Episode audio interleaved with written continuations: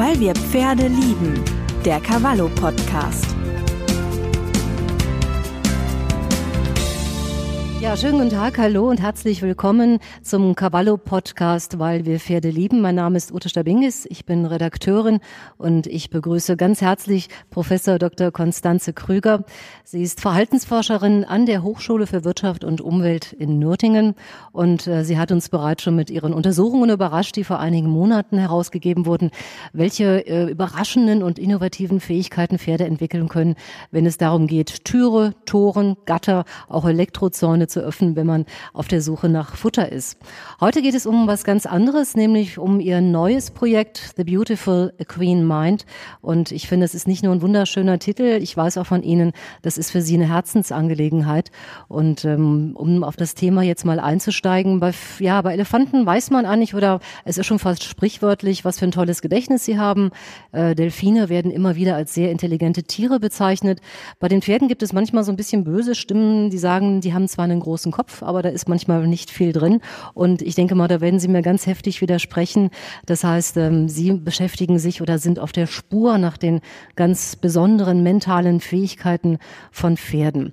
Erklären Sie uns doch mal erstmal so ein bisschen, wie kamen Sie auf dieses Projekt und auf diesen Titel? Ja, schönen guten Tag auch erstmal von meiner Seite. Es freut mich natürlich sehr, dass ich jetzt hier sein darf und ähm, unser Anliegen und auch, wie soll ich sagen, meine Herzensforschung erklären zu können. Ähm, wie wir zu dem Projekt kamen, ist eigentlich eine lange, lange Geschichte. Ähm, ich habe Tiermedizin studiert und bin dann in die Biologie gewechselt und das Beobachten von Pferden war eigentlich schon immer so eins meiner Haupthobbys.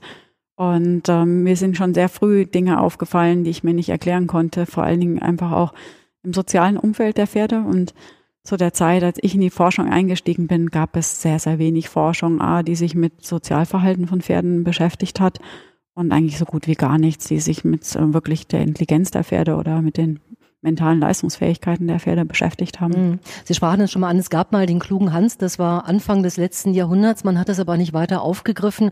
Was dahinter steckte, das war natürlich nicht das Pferd, was kognitive Fähigkeiten hatte, ähm, zählen zu können oder ähnliches, sondern es konnte einfach sehr, sehr gut beobachten. Und ich glaube, da sind wir auch schon so ein bisschen auf der Spur. Das heißt, wir müssen einfach ein bisschen genauer hingucken, wir müssen uns ein paar andere Gedanken machen, wir müssen uns auf einen anderen Kosmos auch einlassen. Und ähm, ich denke mal, da haben, sind sie einfach unterwegs. Ähm, Pferde verfügen über komplexe, auch kognitive Fähigkeiten. Äh, sie sind zum Teil fähig, ähm, innovative Lösungen selber zu entwickeln. Und sie haben Experimente aufgestellt, ähm, die das uns so ein bisschen nahe bringen sollen und auch klar machen sollen. Mhm. Also es ist ganz witzig, dass Sie den Clever Hans jetzt auch ansprechen, weil letztendlich Clever Hans ähm, zweifach für unsere Forschung einfach sehr interessant war, weil Einerseits hatte nämlich die Forschung um Pferde eigentlich für gut 100 Jahre auf Eis gelegt, weil ähm, man damals davon ausging, er könnte rechnen und die gesamte Wissenschaft damals entsetzt war, als sich herausstellte, dass er eben nicht rechnen konnte, sondern im Prinzip seinen Besitzer beobachtet hat und darauf reagiert hat, wie ähm, der eben auf die Mimik und Gestik seines Besitzers reagiert hat. Ähm, interessant war halt einfach wirklich, dass es dann 100 Jahre lang wirklich ein Tabuthema war, mit ähm, domestizierten Tieren zu arbeiten, mit Pferden natürlich auch. Und zu der Zeit, als ich wieder angefangen habe, kam das gerade erst wieder so ein bisschen auf. Aber es war noch nie jemand auf die Idee gekommen, sich mal anzuschauen, ob das jetzt wirklich, also das, was Clever Hans gemacht hat, war ja clever, eindeutig, bloß halt in einer ganz anderen Form. Und sich anzuschauen, können das alle Pferde oder war das nur Clever Hans oder was können die eigentlich überhaupt? Das waren natürlich so ein bisschen so unsere Ansätze, die mit äh, und auch dann auch weiterverfolgt haben. Mhm. Und ähm, mittlerweile wissen wir halt einfach, dass Pferde sehr, sehr gute, sehr exakte Beobachter sind und auch viel mehr reagieren, als wir eigentlich so denken. Und ähm, gerade im Umgang mit Training von Pferden kann es natürlich auch sehr, sehr nützlich sein, sich wirklich mal Gedanken darüber zu machen, was reagiert mein Pferd eigentlich oder worauf sollte ich selber achten, wenn ich dann mit denen umgehe. Mhm. Kann man das mal so ein bisschen so ein Beispiel geben? Bei den Schlössern war es ja zum Beispiel, dass man ähm, ja durchaus auch nachvollziehen könnte, Pferde schauen sich das manchmal wirklich beim Besitzer ab, wie geht eine Tür auf und ähm, machen das dann in irgendwelchen Momenten, die sie gerade verpassen, vielleicht mal erachten, ähm, danach. Was, was sind das für, für Fähigkeiten, die man da feststellen kann? Mhm. Also ja, letztendlich das, was Sie angesprochen haben, war eine Studie, von der wir uns angeschaut haben. Ähm, es wird immer wieder über ganz viele Ausbrecherpferde berichtet. Uns hat es natürlich interessiert, ähm, wie lernen die das eigentlich überhaupt? Und wir haben festgestellt, ganz, ganz viele knobeln es einfach selber aus, aber es gibt natürlich auch ein paar sehr, sehr gute Beobachter, die einfach zugucken. Und ähm, dann gibt's einige, die, ähm, von denen man sagen muss, die verwenden einfach, die schauen einfach, ähm, wo bewegen sich Menschen, was ist dann letztendlich das Resultat. Also äh, in dem Sinne haben sie jetzt dann eben Schloss aufmachen, aber es geht auch darum, mal eine Futterkiste zu öffnen. Ähm, oder ähm, letztendlich war auch die Diskussion, ähm, die man ja immer wieder haben, zum Beispiel das Antrainieren auf Futterautomaten in Offenstellen oder solche Sachen. Ne? Ähm, gibt es einige, die wirklich sehr, sehr gut hingucken und das auch versuchen zu kopieren, was der Mensch da macht. Die meisten finden es aber nur interessant, dass der Mensch da irgendwas macht und versuchen es dann eben hinterher selber rauszukriegen, mhm. wie es funktioniert. Ja, Sie werden jetzt nicht Wissenschaftlerin, wenn Sie nicht die geeigneten Experimente haben, um das Ganze auch auf eine wissenschaftliche Basis zu stellen. Das heißt, wir haben natürlich immer viel, auch, denk mal, jeder, der mit Pferden umgeht, macht es oftmals, wir sehen irgendwas, wir vermenschlichen es auch einfach zum Teil. Aber Sie haben sich einfach mal die Mühe gemacht und auch Ansätze gefunden. Wir haben heute da einfach schon mal ein paar von kennengelernt. Ähm, das heißt, soziales Lernen, ähm, woran orientieren sich Pferde? Wenn man da vielleicht mal ein Experiment schildern kann, was auch äh, in Ihrem Buch mit einfließen wird. Mhm. Ähm, wir haben da ganz von vorne anfangen müssen, weil zu der Zeit, als ich anfing mit der Forschung, war es eigentlich hinlänglich bekannt, dass Pferde nicht sozial lernen. Und ich kann mich immer noch dran erinnern, ich stand ja mal auf der Weide, hat mit meinen Pferden gearbeitet und die beobachtet haben gesagt, das kann nicht sein. Weil wir haben einfach so viele Verhaltensweisen oder die dann irgendwie doch ziemlich ähnlich sind und das soziale Kontext der Pferde ist einfach so komplex und so ähm, gut strukturiert, dass es sehr, sehr ungewöhnlich wäre aus, aus Sicht der Biologen, dass sie nicht voneinander lernen. Und daraufhin haben wir eben verschiedene Versuchsaufbauten eigentlich und dahinter konzipiert und haben erstmal damit angefangen, uns anzuschauen, würden sie Verhalten kopieren. Und haben damals ein Join-Up-Training von Monty Roberts quasi verwendet und haben äh, einerseits eben Demonstratorpferde antrainiert, sodass sie nach einem Join-Up dem Menschen folgen und haben uns dann angeschaut, ob Pferde, die dieses Training beobachten, hinterher eben dann auch ihr Verhalten ändern würden von erstmal nicht dem Menschen folgen und nach der Beobachtung dann eben doch folgen. Und das war der erste Ansatz, der uns auch gleich dazu gebracht hat, uns die Sozialstruktur nochmal genauer anzuschauen, weil wir dann nämlich festgestellt haben, dass das nur manche Pferde getan haben und andere mhm. nicht. Und am Anfang waren wir auch völlig ratlos. Warum? Warum kopieren es einige und andere nicht? Und haben dann sehr schnell festgestellt, dass es sehr wichtig war, dass die Pferde sich gut kannten gegenseitig. Mhm ähm, aber auch, dass sie eigentlich nur das Verhalten von den ranghöheren und älteren Pferden kopiert haben, aber nicht das von den jungen mhm. Pferden. Mhm. Das heißt, wir haben schon so ein bisschen auch gefiltert, was ist für mich sinnvoll zu lernen. Genau, und das ähm, muss sagen, ich habe damals ja in einem biologischen Kontext gearbeitet. Das hat und die Biologen nicht so sehr erstaunt, weil es gab damals schon Forschung bei Makaken, die ziemlich ähnliche Ergebnisse hatten, die wirklich festgestellt haben, dass ähm, die Information, die von erfahrenen, älteren und in der Regel eben auch ranghöheren Tieren ähm, äh, produziert wird, für viele in der Gruppe einfach zuverlässiger ist. Und ich sage immer, äh, auch meinen Studenten sage ich mal so, jetzt stellen Sie sich mal vor, da steht so ein fünfjähriger kleiner Stöpsel und schreit, schreit, halt, halt, nicht da lang gehen. Ähm, dann werden Sie sich überlegen, naja, hm, ob der jetzt wirklich so wirklich weiß, ob das wichtig ist, aber es steht jetzt da ein ausgewachsener Mann da, sagen so 40 bis 50 Jahre alt, und der sagt einfach nur, gehen Sie da nicht lang. Und dann wissen sie sofort, das ist ernst, da gehe ich am besten nicht lang. Also auch wir als Menschen machen diese Unterschiede, dass wir uns überlegen, wer, wer äh, sendet denn ähm, zuverlässige Informationen mhm. aus. Und das tun halt einfach die Jüngeren, Unerfahrenen in dem Sinne noch nicht so sehr. Also das nehmen wir einfach nicht ernst. Mhm. Genauso geht's den Tieren scheinbar auch, also Pferden, Makaken und so weiter. Mhm. Ein anderer Versuch, den ich ähm, auch sehr, sehr erstaunlich fand, ähm, ja, bei Pferden kann man durchaus einteilen in Pessimisten und in Optimisten. Also die klassische Frage, ist das Wasserglas halb voll oder halb leer? Bei einigen mhm. scheint es immer leer zu sein, bei anderen eher voll.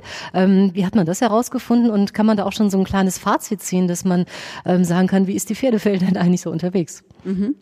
Also das hat mich sehr gefreut, weil das war eine Studie, auf die eigentlich meine Doktorandin kam und uns da so ein bisschen mit, mit der Nase draufgestoßen hatten. Die ähm, Isabel Maas, sorry, ich habe manchmal abends Hänger, wenn ich so schon drei Sätze weiter bin. Also Isabel hat uns damals draufgestoßen und ähm, dass wir uns das mal anschauen sollten und ähm, letztendlich ähm, sehr, sehr interessant, ähm, weil wir ähm, jetzt ja natürlich auch so ein bisschen überlegen müssen, wie verhält sich das Pferd oder welche welche Vermutungen oder mh, hm, ja, Ansprüche hat das Pferd an, an seinen Gegenüber, an Menschen, die mit ihnen arbeiten, die an andere Pferde. Ist da jetzt eine, prinzipiell eine positive Grundstimmung oder haben Sie jetzt prinzipiell, gibt es da auch Pferde, die einfach immer das Schlechteste vermuten? Ähm, und ja, so kam es dann letztendlich zu dem Training und wir haben das, Isabel hat dieses, diesen Test dann auch verknüpft mit dem Parameter, der ihre Doktorarbeit am meisten ähm, wichtig für sie ist, das ist die Einseitigkeit der Pferde.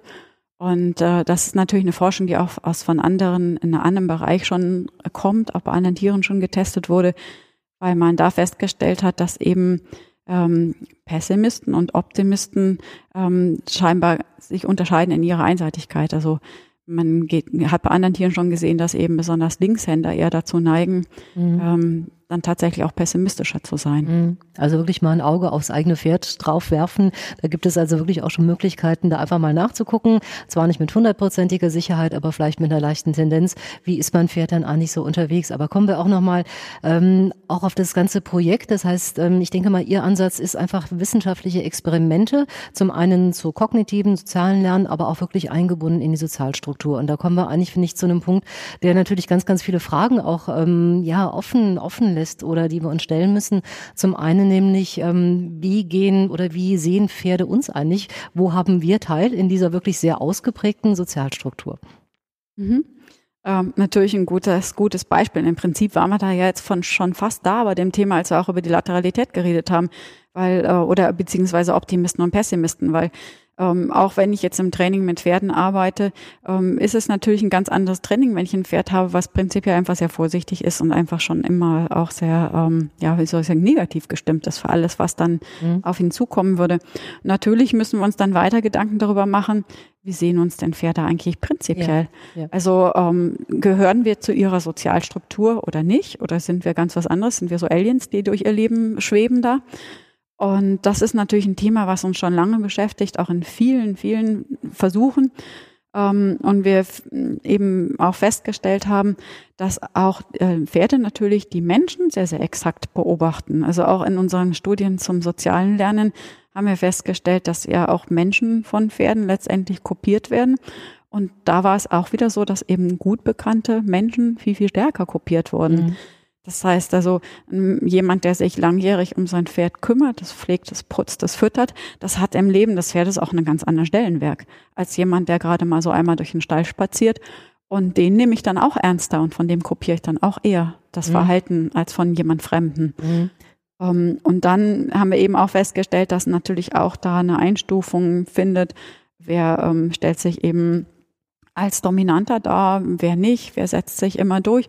Und das ist ja letztendlich auch ein Aspekt, der in vielen Trainingsformen heutzutage aufgegriffen wird, dass einmal so ein Dominanztraining gefordert wird und so weiter. Und es ist eine sehr, sehr ähm, ja, große Diskussion, wie dominant muss denn der Mensch eigentlich ja. überhaupt sein?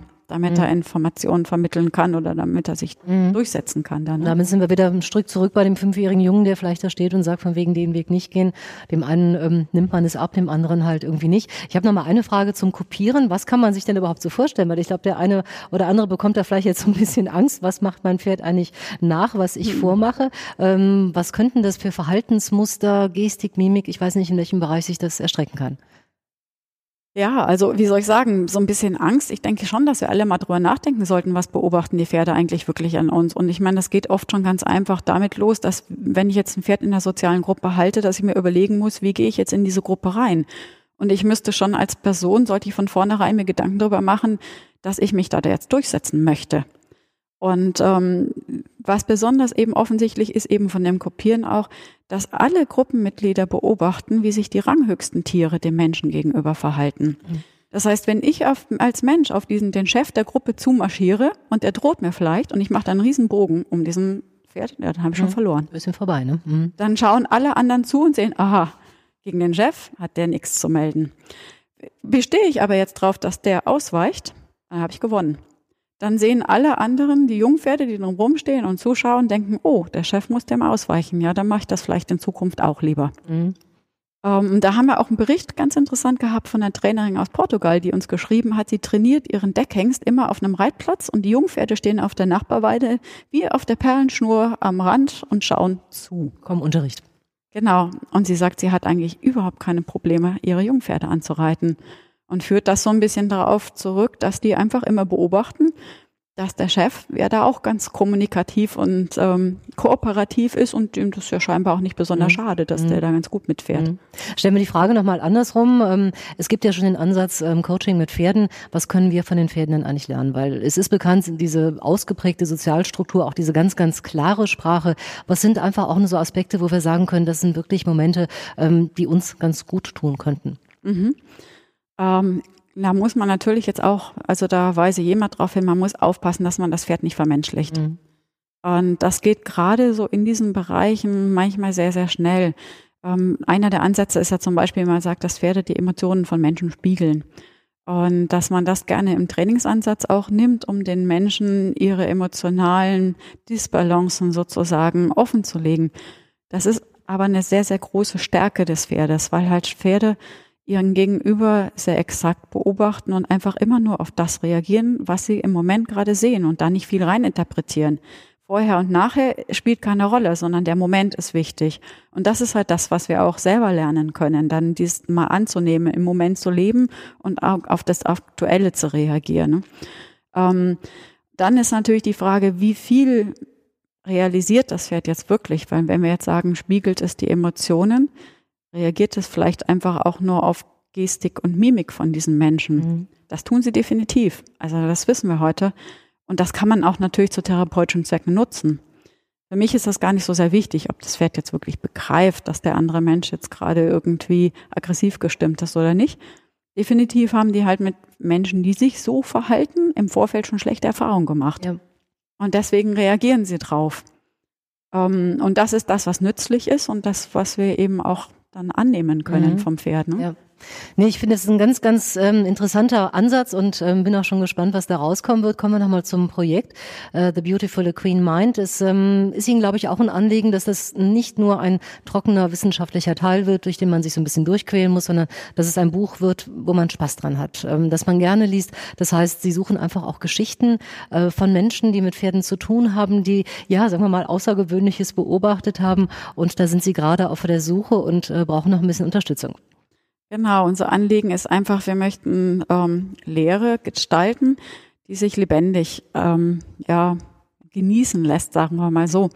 Und dazu möchten wir natürlich auch die theoretische Materie korrekt rüberbringen, aber wir wollen sie einfach gerne lesbar gestalten. Und es ist einfach unheimlich schön, wenn man da immer mal wieder ein Beispiel einstricken kann von ähm, aus der Realität, was einfach ähm, uns Pferdebesitzer berichten. Und deswegen freuen wir uns über, über jeden Bericht von ungewöhnlichem Verhalten, würde ich mal so sagen, oder einfach bemerkenswerten Verhalten kann man einfach auch sagen, äh, die, die uns dann zugeschickt oder zugetragen werden. Da würden wir ganz gerne einfach noch mehr Beispiele zu einfügen und rufen deswegen einfach jetzt auch nochmal dazu auf. Wir hatten schon mal so einen Aufruf, aber wir müssen natürlich ganz gezielt jetzt darauf hinweisen, dass wir das zum Zwecke eben für dieses Buch und für die Lehre verwenden wollen.